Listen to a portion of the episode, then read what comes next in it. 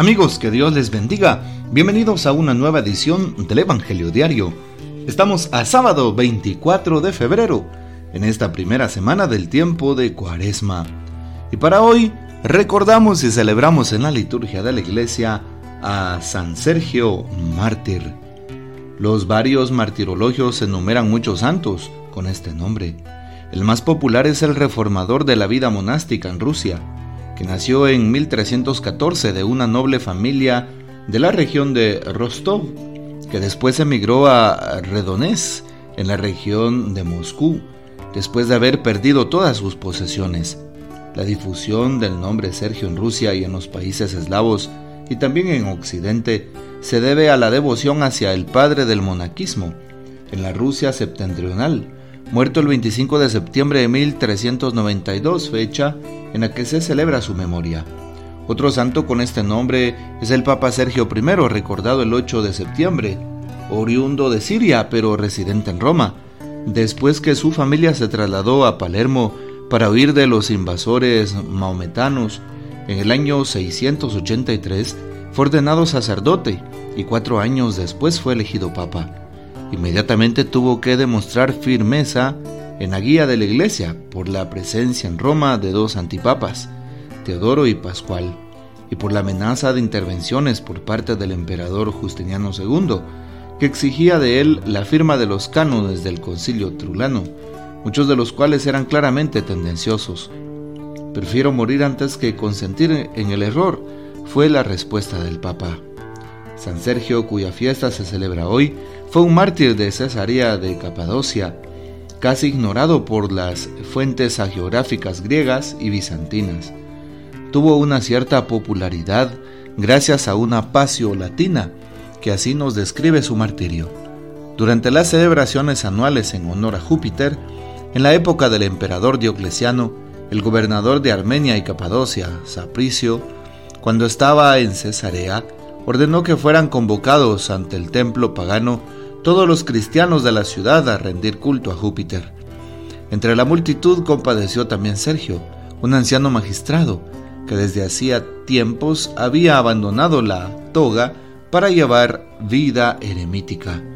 Su presencia produjo el efecto sorprendente de apagar los fuegos preparados para los sacrificios. Inmediatamente se atribuyó la causa del extraño fenómeno a los cristianos que con su rechazo habían irritado al Dios. Sergio se adelantó y explicó que la razón de la impotencia de los dioses paganos había que buscarla muy arriba, en la omnipotencia del verdadero y único Dios que adoraban los cristianos. Sergio fue arrestado y llevado ante el gobernador, que con un juicio sumario lo condenó inmediatamente a la decapitación. Pronto ejecutaron la sentencia. Era el 24 de febrero. Los cristianos recogieron el cuerpo del mártir y lo enterraron en la casa de una piadosa mujer de ahí fueron llevadas las reliquias a España, a la ciudad de Ubeda, en Andalucía. Pidamos pues la poderosa intercesión de San Sergio Mártir.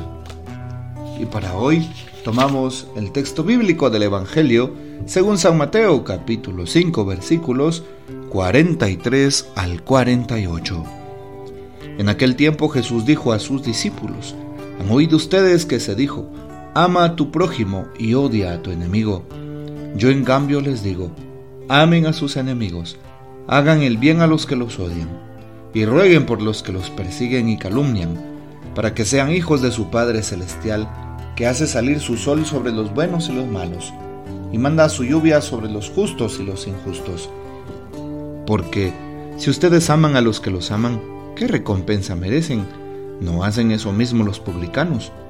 Y si saludan tan solo a sus hermanos, ¿qué hacen de extraordinario? ¿No hacen eso mismo los paganos? Sean pues perfectos como su Padre Celestial es perfecto. Palabra del Señor, gloria a ti, Señor Jesús. Queridos amigos, el tiempo de Cuaresma es un tiempo de cambio, un tiempo de preparación a Dios, un tiempo en el cual hacemos ayuno y penitencia. Es un tiempo de encuentro por eso hoy no es la excepción a través del Evangelio, encontrarnos con Dios, encontrarnos con nuestro prójimo. Qué importante lo que nos dice el Evangelio de este día. Sí, se ha oído que se dijo ama a tu prójimo y odia a tu enemigo. Era la consigna del Antiguo Testamento, amar al prójimo y odiar al enemigo. Jesús dice lo contrario. ¿Qué dice Jesús con toda certeza y autoridad? Yo les digo, amen a sus enemigos, hagan el bien a los que los odian y rueguen por los que los persiguen y calumnian. Sí, amar. Impresionantemente Jesús nos pide amar. Nos pide amar al enemigo, al que me calumnia, al que me critica, al que me señala. Nos pide el don del amor. Y ciertamente el mal no se vence con mal, se vence con bien. Si queremos vencer al mal que hay en nosotros, si queremos vencer el pecado, debemos de hacerlo recurriendo a la misericordia de Dios nuestro Padre.